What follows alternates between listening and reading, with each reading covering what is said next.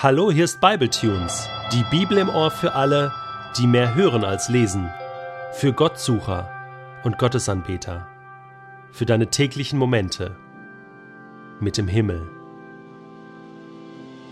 Der heutige Bibletune steht in Apostelgeschichte 18, die Verse 12 bis 17 und wird gelesen aus der neuen Genfer Übersetzung. Nachdem Gallio Prokonsul der Provinz Achaia geworden war, verabredeten sich die Juden zu einer gemeinsamen Aktion gegen Paulus. Sie schleppten ihn vor den Richterstuhl auf dem Gerichtsplatz und erklärten, dieser Mann verführt die Leute dazu, Gott auf eine Weise zu verehren, die gegen das Gesetz verstößt. Paulus wollte gerade zu einer Entgegnung ansetzen, als Gallio zu den Anklägern sagte Werte Juden, wenn es sich hier um ein Verbrechen oder ein böswilliges Vergehen handeln würde, wäre es meine Pflicht, auf eure Klage einzugehen.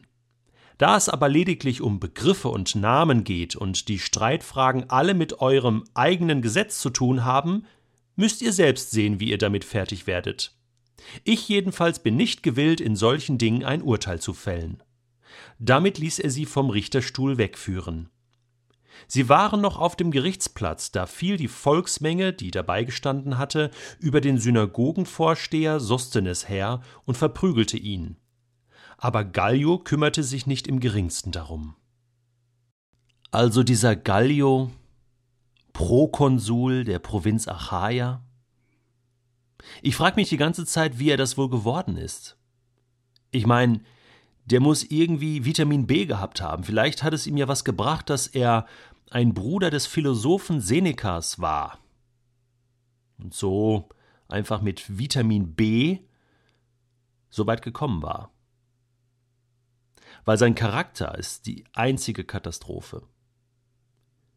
Ich meine, da kommen die Juden, schleppen Paulus vor den Richterstuhl. Da ist richtig Theater in Korinth.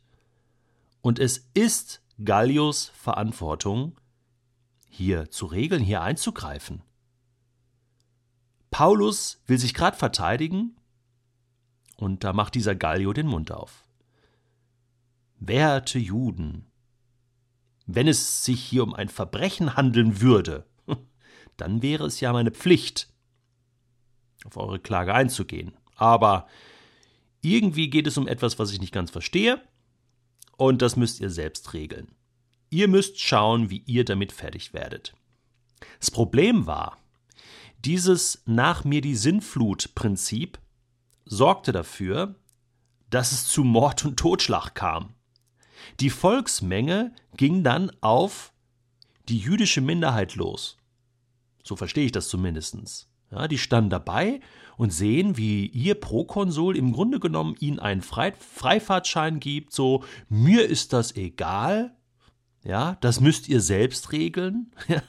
ja gut, und dann regeln die das selbst und sie verprügeln Sostenes, den Synagogenvorsteher.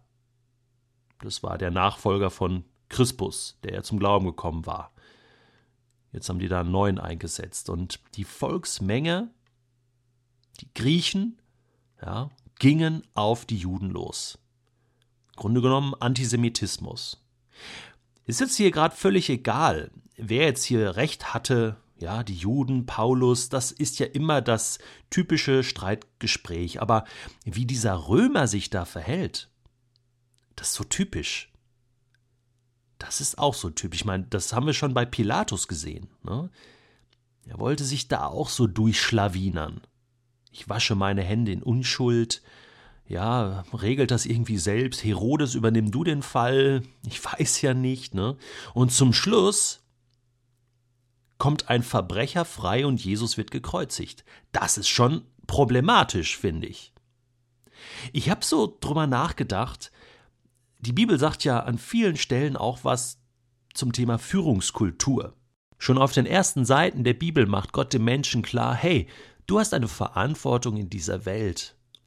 Du sollst die Schöpfung bewahren, beschützen, bebauen, Du hast Verantwortung auch für andere Menschen.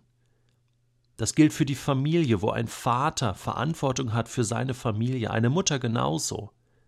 Vater und Mutter haben Pflichten gegenüber ihren Kindern. Gott hat das alles geregelt. Und die Bibel beschreibt aber auch, was passiert, wenn diese Verantwortung nicht wahrgenommen wird. Das Buch Richter ist da so ein Paradebeispiel. Da heißt es immer wieder, jeder tat, was in seinen Augen richtig war. Ja, ich meine, das hat Gallio auch gemacht, ne? Es kümmerte ihn nicht, ne? Er kümmerte sich nicht darum. Das schien ihm richtig zu sein und es führte zu Chaos. Zu der totalen Auflösung in Korinth. Es war wohl die schlimmste Zeit in Korinth, drunter und drüber, weil dort ein, ich sag mal, ein Oberbürgermeister seine Pflicht nicht übernommen hat. Aber das fängt im Kleinen an und hört dann später im Großen auf.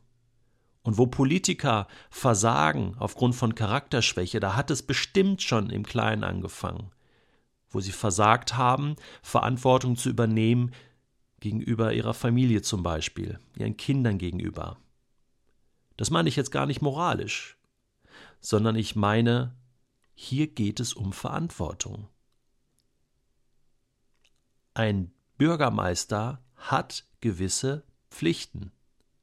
Und die fangen im Kleinen an. Sonst fehlt es ihm an Integrität. Und genau das ist das Problem von Gallio gewesen.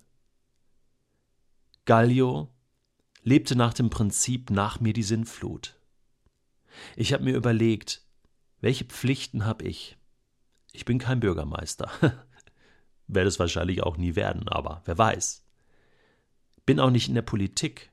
Und doch habe ich eine Verantwortung für die Stadt, in der ich lebe, für die Nachbarschaft, in der ich bin und natürlich für meine Familie, auch für mich selbst. Und wenn meine Kinder einen Streit haben, kann ich auch nicht sagen, ja, ähm, wenn es jetzt hier um Mord und Totschlag ginge, dann wäre es ja meine Pflicht, hier einzugreifen. Aber ihr streitet euch ja nur um grüne und gelbe Legosteine. Also da müsst ihr selbst sehen, wie ihr damit fertig werdet.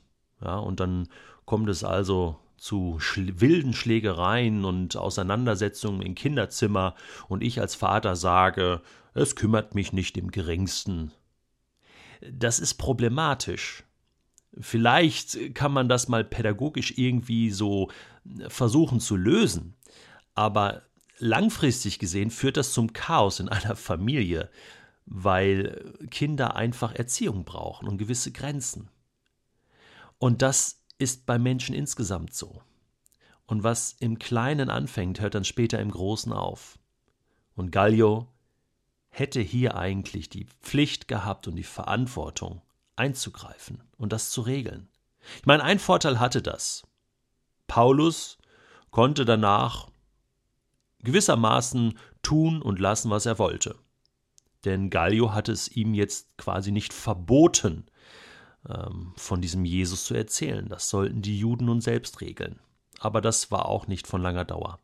Die Bibel macht uns an vielen Stellen klar, dass Gott uns als Verwalter, als seine Verwalter, als seine Manager in dieser Welt eingesetzt hat. Und die Frage ist, wie verwaltest du das, was Gott dir gegeben hat? Die Talente, die er dir gegeben hat, die Möglichkeiten, deine Gaben, Fähigkeiten, dein Geld, deine Zeit, aber auch die Verantwortung, die er dir gegeben hat. Vielleicht träumst du davon, mal eine große Firma zu haben, viel Verantwortung zu haben, viel Geld zu verdienen. Aber weißt du, das fängt im Kleinen an. Ich glaube, Gallio war nicht lange Prokonsul. Ich glaube, irgendwann hat das Leben ihn eingeholt und er wurde abgesetzt, denn er war ein Versager. Er konnte seinen Mann nicht stehen. Gott braucht Leute, die ihren Mann stehen, die ihre Frau stehen. Und wenn du das willst, dann fang jetzt an, im Kleinen Verantwortung zu übernehmen.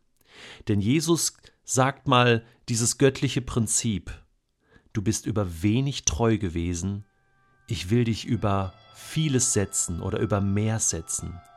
Also, lasst uns anfangen, treu zu sein im Kleinen, Verantwortung zu übernehmen, nicht zu sagen, es kümmert mich jetzt nicht, das ist nicht mein Problem. Warum sollte ich da jetzt mich einmischen? Gott sucht nach Leuten, die hineingehen in die Situation und sagen, Ich regel das jetzt hier. Ich übernehme Verantwortung. Ich treffe jetzt hier eine Entscheidung. Mag sie falsch oder richtig sein. Aber ich lasse nicht zu, dass Menschen so miteinander umgehen. Und das sind Menschen, die Gott gebraucht in seinem Reich. Und ich hoffe, dass du so einer bist.